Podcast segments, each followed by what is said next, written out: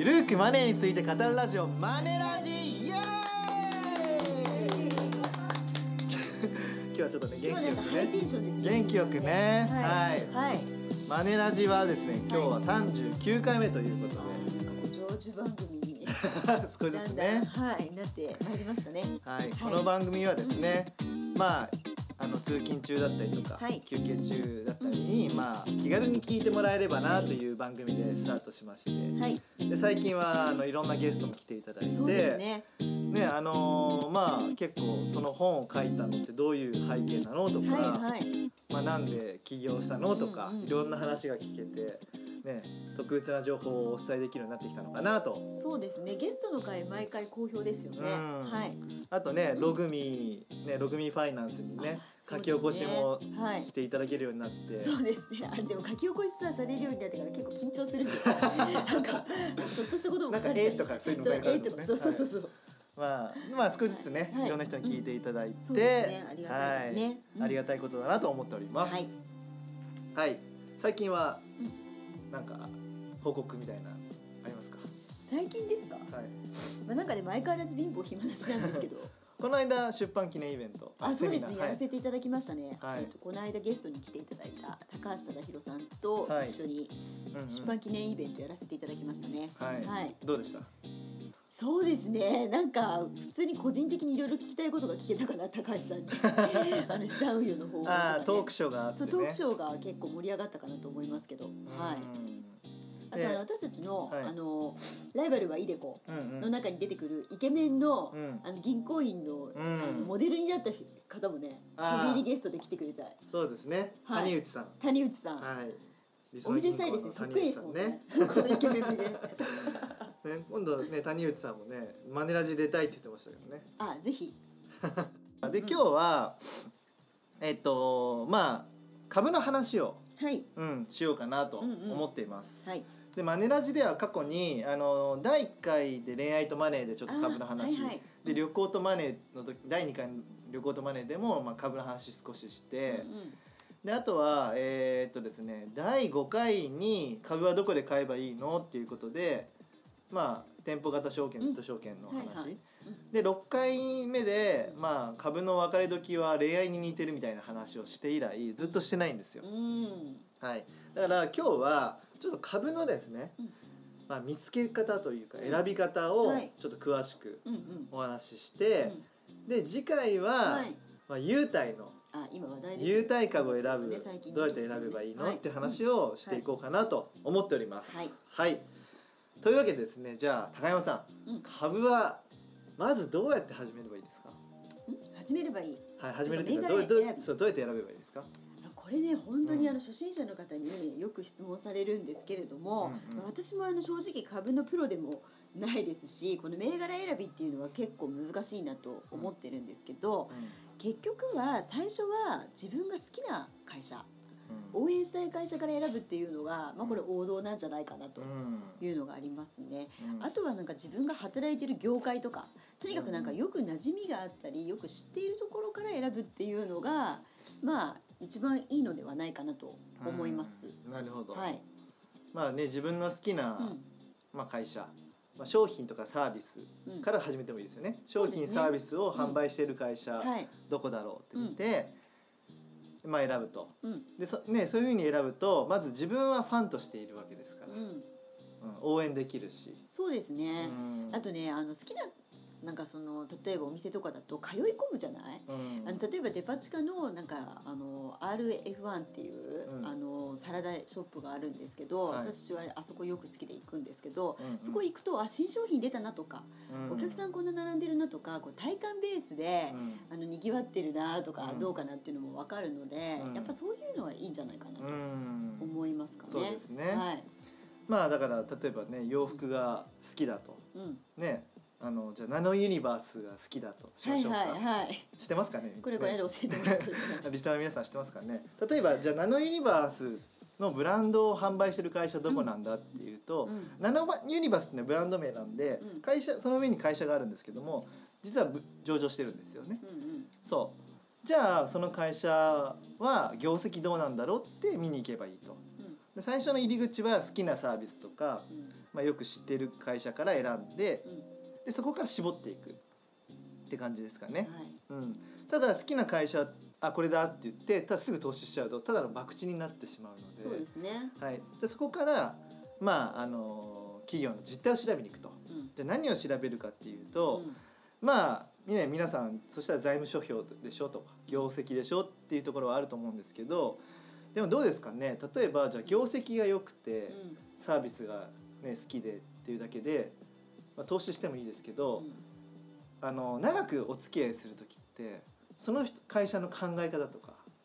あーまあね。ね企業の姿勢とかはありますよね。従業員ってどうなんだろうとか。はいはい。それ気になりますよね。そうですね、はい、あとは付き合ってる会社ちゃんと大丈夫かなとか、うん。お客様の声ってどうなってんだろう、うん。口コミね。噂ね、うん。うん。はい。ということなんで、まあ、まずは、まあ、リーダーの考え方とかうん。会社全体の将来ビジョンどうなんだろうとか、うんうんはい、で行動力実現力、ね、ちゃんとあんのかなとか。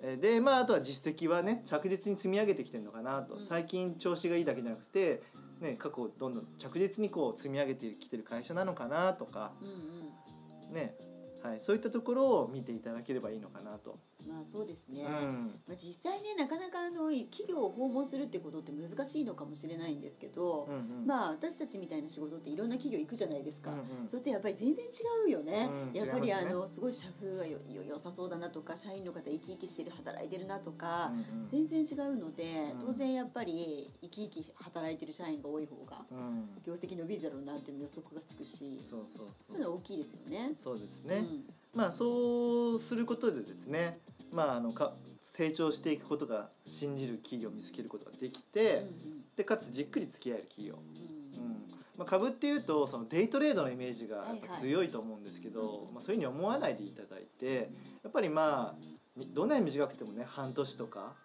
うん、そんぐらいの付き合いはするっていうことで、まあ、半年からね3年5年と付き合っていくことを考えてじゃあそういうふうな投資できる企業ってどうなんだろうって選ぶとやっぱねまず会社としての考え方従業員の環境そして業績っていうのが出てくるのかなと思います。うん。うんうん。はい。じゃあそういうわけではい、ね、うん。ホームページを調べるとはいいうことですが。そうですね。なるほどね。でねあとこのホームページでは、うんうん。あのまああるカリスマのファンドマネージャーの方が以前教えてくれたんですけどもしかしてテレビに出てた。まあまあまあって感じの、えー方なんですけど はいなんかホームページを見た時に、うんうん。あの大体会社のあの社長の顔っていうのは、うんうん。まあ、出ていると、うん。写真ね、うん。まあ、出ているんだけど、うん。その役員の人たち全員の顔写真が出てる会社かどうかっていうのは結構大きいポイントだって言っていて。おあの役員の人も全員顔写真を出して、うん。ちゃんとそのメッセージを発信してるかどうかによってその会社全体として、うん。もう僕僕たちはもうこの企業を成長させますっていう、うんうんうん。もうかかなりあの覚悟ができているとうん。いうのがねあの見て取れるっていうふうにおっしゃってまして、おあのー結構上場企業とかでも役員の方まで写真を出してるところって少ないんですって。はいはいは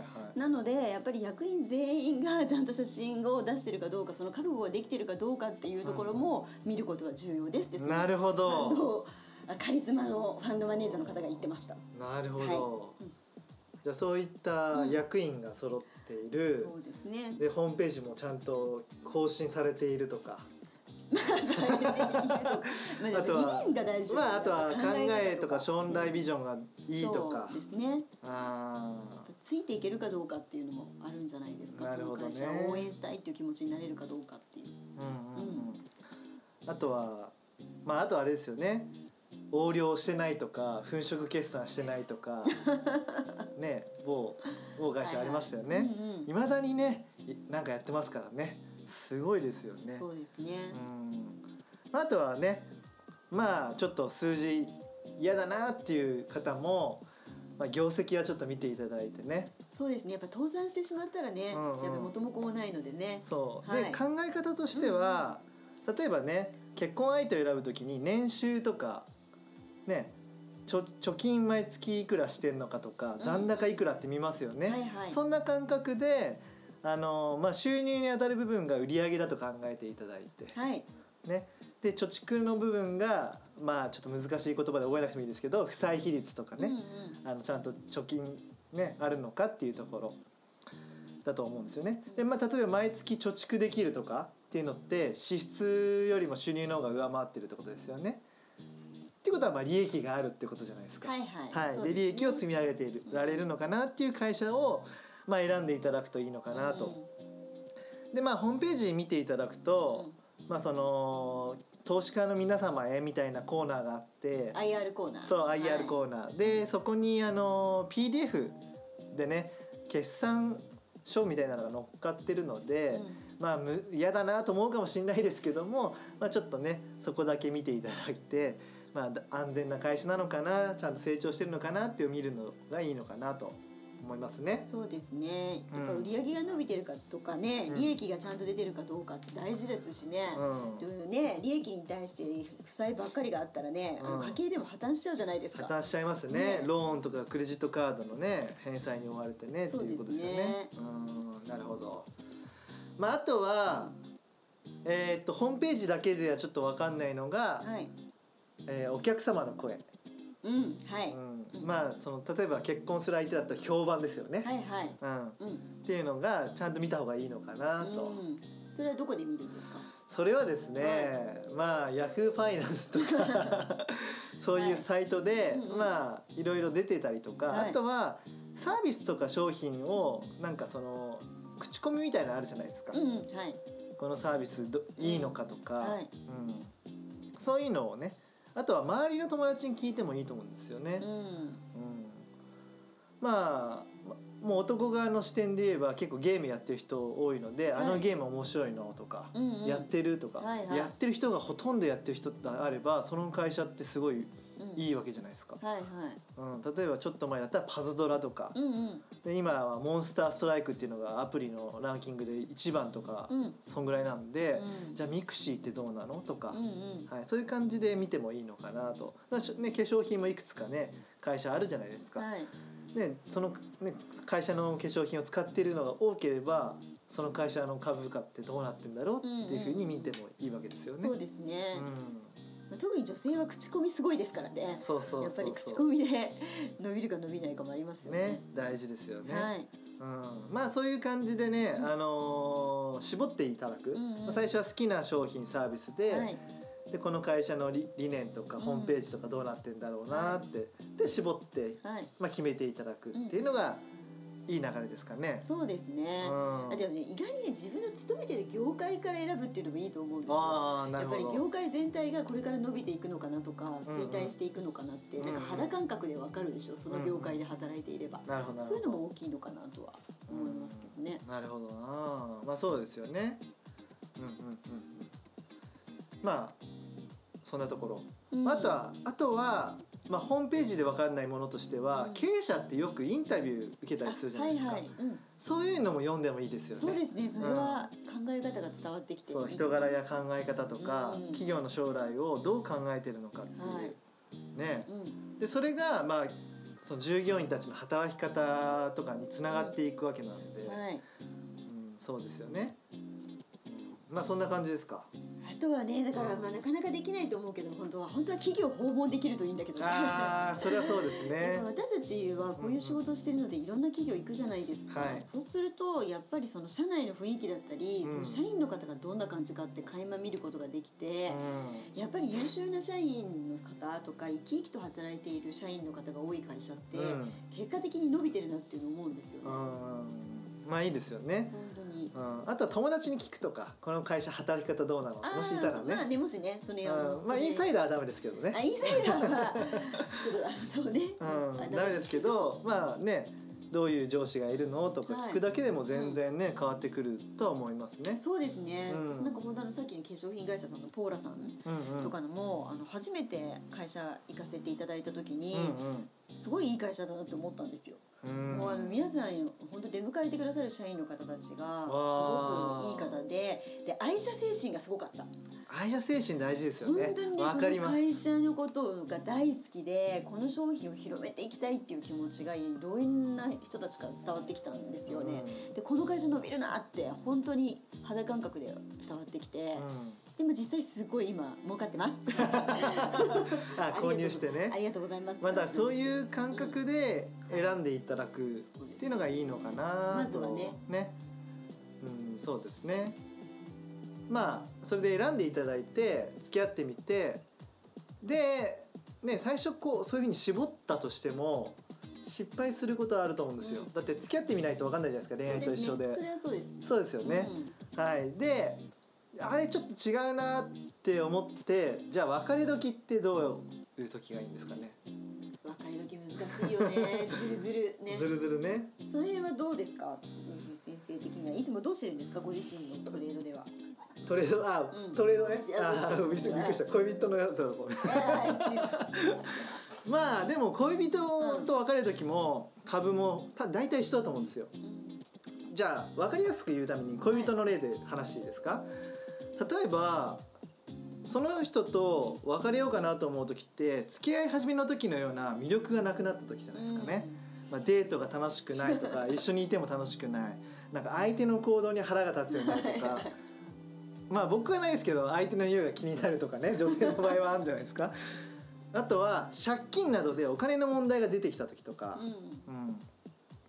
うん、ね。で他にいい人が出てきた時とかでもそれはね、うん。なんかこの間書いたなんか記事にも書いた。そう。他にいい物件が出たらそっちに乗り換える 他にいいそうそうそうそう。だからあの株も一緒で購入してきたした時ほど魅力がなくなった時。あ例えば商品とかサービスの質落ちたなとか。ーうん。あとは周りの評判悪いなとか。う、ん。うん、で経営陣が変わってあれ？ガラッと変わっちゃったとか。で業績が悪いの続いてるとかね、うんうん。うん、っていう感じですかね、うんあとは、まあ、配当とか株主優待あったのになくなっちゃったとか、で他にいい銘柄があった時、はいはい。こんな時が乗り換え時なのかなと。乗り換え時ですね。ねまあ、だからちょっとその選ぶ時と別れる時をどうすればいいんだろうってわか,、ね、分かんなくなった時は恋人を選ぶ時とかね結婚する相手を選ぶ時で離婚する時とか、うん。別れる時っていうのをイイメージしていただくと近くなるのかなと思います。うんうん。うん。はいはい。ね収入下がってもいいやつだったらいいですよね。いいやつだったらね。ね。でもいいやつでも成長性がなくなったらどうだろうってちょっと悩む時もありますよね。まあだからね最初にやっぱ選んだ時の理由がなくなったらダメかなって思う。そうですよね。そう。そうそうそう株とかもそうだそうですよね。であと人って成長していくもの。まあ。会社も成長していくものじゃないですか。で同じような思った以上に成長しないんであればそこはもう捨てていいと思います。なんかさすごい寒かったいや例えばき 企業の話ね。はいはい。あのね今いや恋人の話でそれだとちょっとあれですけど。IPO とかも一緒なんですよね、はいはい。IPO っていうのは新規上場のことで、はい。うんうん。新規上場する銘柄とかっていうのも、最初上場する時ってすごい勢いなんですよね、うん。でそれが続くかどうかっていうのはちゃんと見ていった方がいいのかなと思います、はい。うん。まあ、だからねまあ別れ時のポイントとして今お伝えしましたね、はい、で今回は選び方も学んだということで。はい。はい、難しい話はねあの専門書とかねセミナーとかで学んでいただくのがいいかなと思そううんでよね。ですすね、うんまあ、ただやっぱりあの最初の感覚でいいんだけど最終的にはその根拠付けは大事ですよね、うんその指標っていうところも、うんまあ、ある程度はやっぱり読めるようになったりうんしないと、あのーちょっと痛い目に遭う可能性もあるかなとうんいうのはありますね。そうですねう。んでまあね、あのー失敗してもいいと思います。だって最初からうまくいく人なんていなくないですか、はいはい。ねなかなか最初の恋人がずっと結婚してる人っていう人ってな多分ほんとあんまりいないですよね。まあね。1%から5%ぐらいじゃないですか？まあそうですね。でその後もほらずっと続くかも問題だよね、そうそうそう。結婚した後もずっと長きに言えるそうそうそうですよ。だからまあね恋愛もたくさん皆さんねリスナーの皆さん経験していらっしゃると思いますけども、はいはいうんその経験を生かして次の人を選んでたり付き合い方変えようってしてると思うんですよね。うんうんで株も同じようにすればいいんですよ。まあもちろんね最初から得すれば、ね、それに越したことはないですけども、まあねそんな世の中うまいことはないんですよ。うんね、だって世の中のニュースで出回ってるのって株でいくら損したとか、うん。FX で損したっていう話が出てくるじゃないですか。はいはい。まあ、やっぱりね損はすると思います。でもその損したことをなんで損したのかって分かれば次の、ね、トレードに生かせると。うんうん。失敗という経験は貴重な財産なんですよ。うん、なのでそねの経験はねすること大事だよね。うんで別に失敗っていうのもまあね1,000円2,000円1万円っていう損で収まればねいいわけじゃないですか。なのでまああのちょっと今株はギャンブルっていうところはまずは、ね、自分が好きな会社から選んでって、はいまずその応援っていうのがあるからその時点でギャンブルとは違うんですよね。そうですね。あの結局株式投資ってお金返ってこないじゃないですか、うんうん。出資なんで基本的に、うんだからもうその出資することによってその企業って返さなくて企業側からしたらそれお金返さなくていいんですよね、うん。なので返さなくていいお金を手にすることができたことによってさまざまな事業にチャレンジできると思うんですよ。うん。だから間接的には多分成長をサポートしてることになるんですよね株式投資って、うん。だから結構意義のある投資なんじゃないかなってそう考えると、うん社会貢献ですね。社会貢献ですよね。社会貢献、うん。うん、そうそうそうそう。まあいいですよね、うん。うん、まあそんな感じで、はい。うん、大丈夫ですかね？今日そうですこの で最後ちょっともたついて。まああのーまあゆるく語るラジオなんでね。そうですね。まあ今日は、うん。あのちょっとね難しいところあのねテクニカル分析っていう、まあ、チャート分析っていうところはお話ししてません。でそこは、うん。あの本で学んだりセミナーで学んだ方が、はい。ね、ちょっとララジオだけっていうか、まあ、声だけだと分かんないと思いますし、うんうんはい。あとはねあのよく言われる指標なんか PER、PBR っていう指標があったりするんですけども、うんうんはまあ、そういったところもねちょっと本で読んで勉強していただいて、はい。まあ少しずつねあの自分の投資の肥やしにしていけばいいと思います。うん。はい。うん。スポーツとかと一緒だと思います。少しずつ上手くなっていけばいいと思いますので、はいまあ、そういったところも、はい、勉強していきいただきつつ、はい、このラジオも楽しみつつ、はいはい株と向き合っていただければと思います。はいというわけでお時間も来てしまいましたので、はいえー、頼藤大樹と高山和恵がお送りしました。またね See you!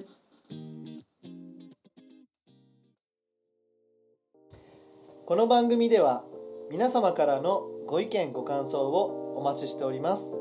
宛先は info アットマークマネー &you ドット jp info アットマーク money and you ドット jp までお寄せください